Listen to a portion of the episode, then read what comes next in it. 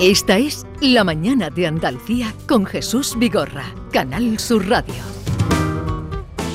Retomamos el programa desde el pabellón de Oleícola Jaén, eh, que está precioso, está muy bonito, blanco y verde. Tiene la bandera de Andalucía. ¿Esto se ha hecho intencionadamente, Luis Carlos? O sea, intencionadamente no, no ha sido directamente donada, directamente por la Junta de Andalucía, de la cual estamos muy orgullosamente. De- de No, tener- no. no, la tenemos aquí a la espalda, ¿eh? la tenemos aquí a la espalda, Sí. lo está oyendo. Sí, sí, sí, los colores de, eh, de la nuestra- tierra. De nuestra Andalucía querida. Eh, también nos acompaña Carmen Morillo Ruiz, es la directora económica y financiera de Oleícola Jaén. Carmen, buenos días. Buenos días. Eh, encantados de volver a vernos. Es un placer teneros aquí en casa.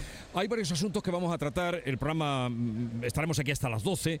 Pero lo primero, eh, voy a felicitar a Luis Carlos porque eh, entre los muchos premios que esta campaña ha tenido, que han sido muchos, ¿eh? Han sido Eh, bastantes. esta sí. campaña Han sido 22-23. bastantes. La única más grande que de los 40 años que vivimos.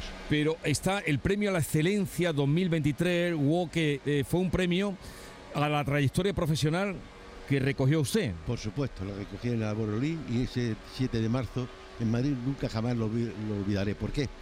Porque cuando previamente me lo dijeron mis hijos, bueno, yo soy un hombre de lágrima fácil, me hicieron llorar cuando era el premio a la excelencia por mi trayectoria profesional del sector durante 40 años. Bueno, pues fui a recogerlo y me lo entregó el señor ministro Luis Plana, que el cual me une una pequeña amistad o buena amistad. Y entonces el hombre, pues el abrazo que me dio, las tres palabras que me dijo, que no las puedo decir porque me ahogaría. Que no las puede decir. No la puedo decir porque me ahogo. Y la mirada, pues lo dijo todo, cosa que me, ese 7 de marzo jamás en la vida lo olvidaré. Y lo llevo directamente aquí metido en mi corazón. Esa Bueno. premio a la excelencia. Bueno, Carlos Morillo es el presidente también de la fundación y fundador de eh, Oleícola Jaén. Cuando nos vimos en Baeza, eh, nos hablasteis de un proyecto, eh, un proyecto de oleoturismo, de un proyecto del Museo del Olivo, Carmen. ¿Cómo está ese, asunto, ese proyecto? Pues ese proyecto está eh, viento en popa y a toda vela, porque tenemos la intención de a partir de octubre ya poder abrir las puertas de nuestra almazara al oleoturismo. No solamente con la almazara de última generación, que ha sido la primera de las fases de todo el proyecto ya concluida, eh, porque el proyecto eh, em, se divide en tres fases. ¿no? La primera fase que ha sido la modernización de la almazara 4.0, la almazara más tecno- tecnológica más mayor del mundo.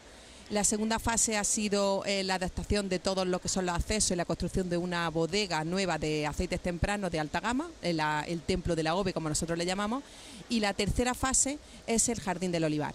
Bueno, pues antes de eh, llegar a ese jardín del olivar ya tenemos todo lo demás eh, terminado, pues para que a partir de octubre podamos empezar con esas visitas del turismo que tanto nos apetece, que tantos años llevamos intentando conseguirlo y que ahora es una realidad y que queremos mostrarle al mundo eh, cómo se elaboran los aceites en esa gran almazara. Sería a partir De octubre. de otoño, en el otoño. Efectivamente, con En las otoño. primeras Vale. aceitunas recogidas este año, queremos empezar con nuestro Pero oh, Carlos Morillo, eh, tu padre, me enseñaba ayer algunas fotografías de los primeros olivos que han llegado. Sí. Uno de 16 metros y medio. ¿De Sí. dónde ha venido un olivo de 16 metros y medio?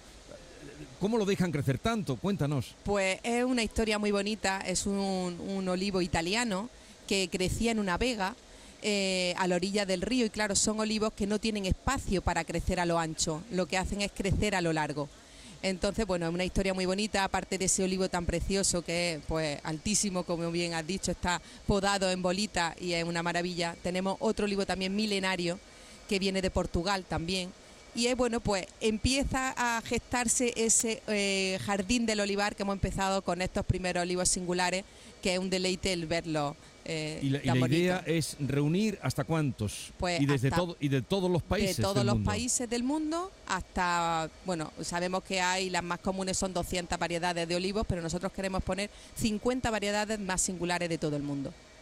Bueno, vamos a saludar a Maite Chacón, que Hola, ¿qué eh, tal? es otra compañera de la Mañana de Andalucía, Hola, Carlos Morillo. Carmen. Buenos días, Carlos, Carmen. Buenos días. Sí, buenos días. Eh, la experiencia, ¿cómo va a ser la experiencia que van a tener los visitantes de la Almazara? ¿Qué, qué le vais a proponer?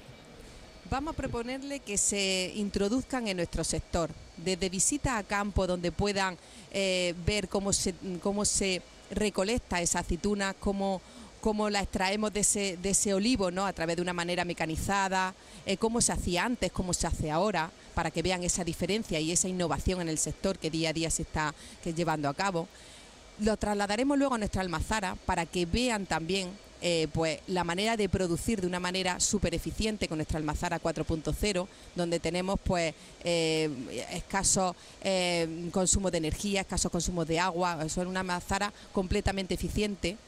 Y, y, luego, sobre todo, lo más importante, ese aceite, cómo se marida, cómo se prueba, mmm, esas sensaciones de cómo eh, poder eh, mm, transmitir esas diferencias de una variedad a otra en distintos platos. Muy importante la cata, que aprendan a catar, cómo catamos nosotros. Hoy vamos a aprender aquí a catar, a ¿eh? dentro de un rato. Fenomenal. Va, vamos a hablar de cata, vamos a hablar de todo, de la cosecha, cómo se presenta, pero hablando de cómo se presenta, esta, esta de 2022-2023 no ha sido muy buena prima hermana de la de 2012, pero cuántos, eh, no sé, o en millones de, de, de aceituna o toneladas, ¿cómo, ¿cómo, ha sido, Carlos? Prácticamente se va a quedar la producción en 660, 670 mil toneladas a nivel nacional, cosa que una producción pobre relativamente eh, puede ser comparada con la campaña que acaba de decir. Entonces, ¿qué es lo que va a pasar? Y es la pregunta del millón, ¿qué va a pasar con el aceite si llegamos a la próxima campaña con una cosecha pobre también o aún más pobre? pues bueno, espero que no haya directamente desenlaces grandes en el sector de esta campaña y la próxima, Dios quiera, que nos llueva, se habla, yo soy un hombre optimista, dice que va a llover ahora en la última quincena de mayo y si eso fuese así, pues bueno, resolvería bastante el problema del sector que estamos hoy padeciendo, entre comillas, lo digo, el sector de aquí de la aceite de oliva, sobre todo de la provincia de Jaén. Esa es una de las preocupaciones también de, de Espoliva, ¿no? Espoliva, sí, ¿Qué, va a pasar con la falta de lluvia?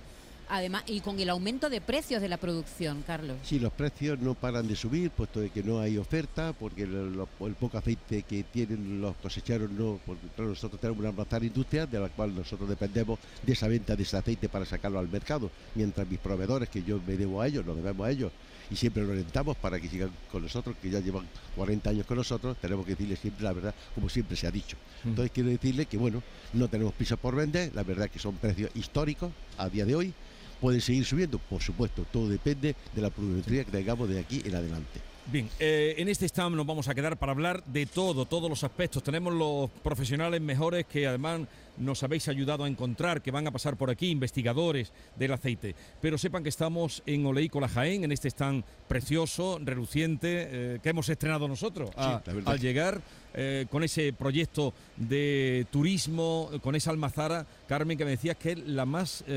moderna de Europa, ¿no? Efectivamente. Además, pues también tenemos la satisfacción dentro de esta expoliva de recoger el premio AEMO, hace sí a la mejor almazara de España y, y, estamos muy ilusionados porque es uno de los más, más, premios que nos han dado este año y que venimos ilusionados a, a recogerlo y esa, eso es un empuje que te, que te sigue. ¿Cuántos agricultores trabajan para eh, vuestra, vuestra Ten, almazara? Tenemos más de mil agricultores que todos los años nos llevan la aceituna con año tras año y con ese compromiso de, de seguir luchando por el sector.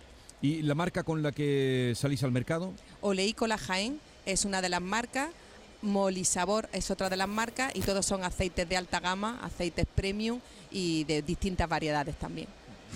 Porque eh, vuestro aceite lo envasáis todo vosotros y Sí. lo, o sea que hacéis todo el recorrido desde el campo Todo. hasta la mesa. Exactamente. Incluso el grupo Lecola Jaén también tiene fincas de, propias de olivar, en el que también las destinamos a alta gama, junto con muchos agricultores que se suman a este proyecto y lo hacemos todo. La transformación en aceite, envasado y comercialización y bueno, el tratamiento de los subproductos del olivar, que también dentro del grupo hay una filial que trata el subproducto del olivar, que es muy importante. Y, y que también pues tiene su cabida ese aceite de orujo de oliva en el mercado. Vamos a hablar de todo eso, vamos a hablar también de la reconversión del olivar, que es muy importante y Carlos sé que está muy eh, está predicando además la reconversión del olivar. De todo eso vamos a hablar. Gracias de nuevo por acogernos en este pabellón flamante.